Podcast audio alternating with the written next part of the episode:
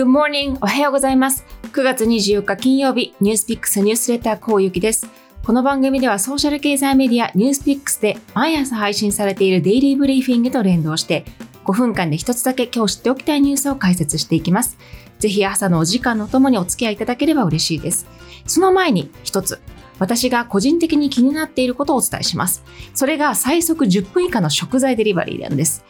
アメリカではオンラインで食材の買い物をする人たちが増えてまして、私もそのサービスを使っている一人なんですけれども、まあまさかこんなサービス、パンデミックが、まあ、なかったら使わないだろうなと思ったんですけど、いやいや、もうこれを使い始めたら手放せなくなってしまっていて、まさにこんな私のような人たちが増えてですね、2020年には2029年から81%このオンライン食品配達が成長してまして、6兆円を超える市場になっています。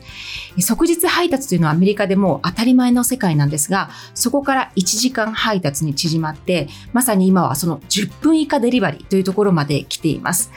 今、このエリアには5社ほど、まあ、ライバルがひしまいているんですけれども、このラストワンマイデリバリー、非常に面白くなっています。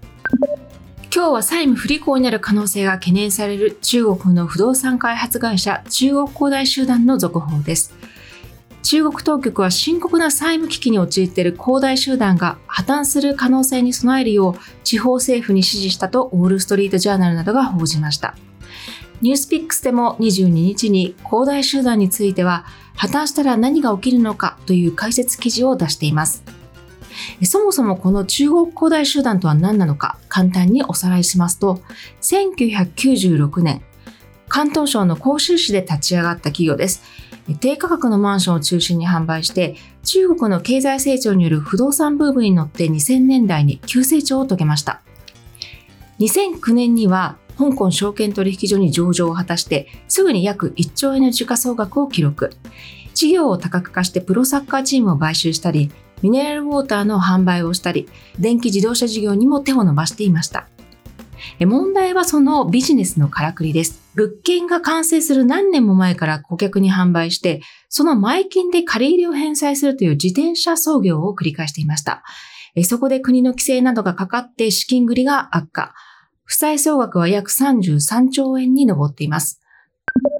今回政府が出した指示の内容なんですけれども、ウォールストリートジャーナルが伝えたところによると、政府当局は地方政府に嵐に備えよというふうに警告を出したとのことです。また地方政府と国有企業は、恒大集団が問題解決ができない最後の瞬間にだけ介入するように求められているようです。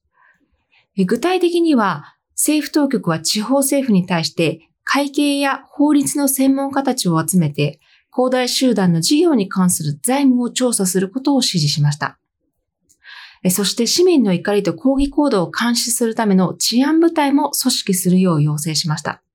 また現地の国有と民間の不動産開発業者に対しては、恒大集団のプロジェクトを引き継ぐ準備もさせているようです。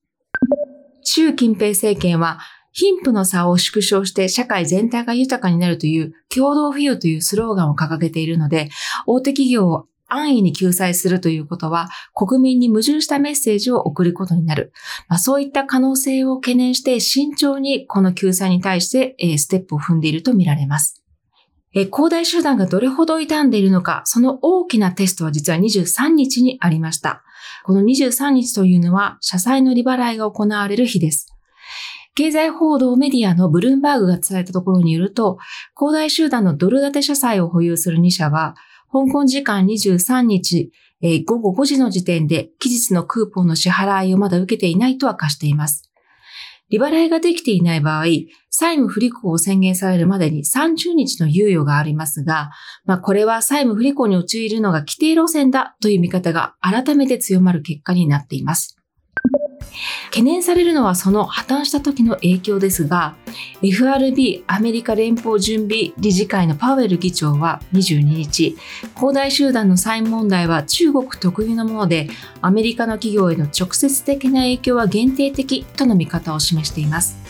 また、香港を拠点とする中国の大手投資持ち株会社、チャイニーズ・エステイツ・ホールディングスのラウ・ミンワイ会長は、中国政府はあらゆる手段を持っていると強調しています。ラウ・ミンワイ会長は、自然に起きるものであれ、人為的なものであれ、衝撃危機への対象に中国製品は非常に精通しているとも話しています。次の社債の利払い日は29日。その時にどうなるのか、山場は続いています。以上、ニュースピックスニュースレターこうゆきでした。それでは、Have a wonderful day! 良い一日をお過ごしください。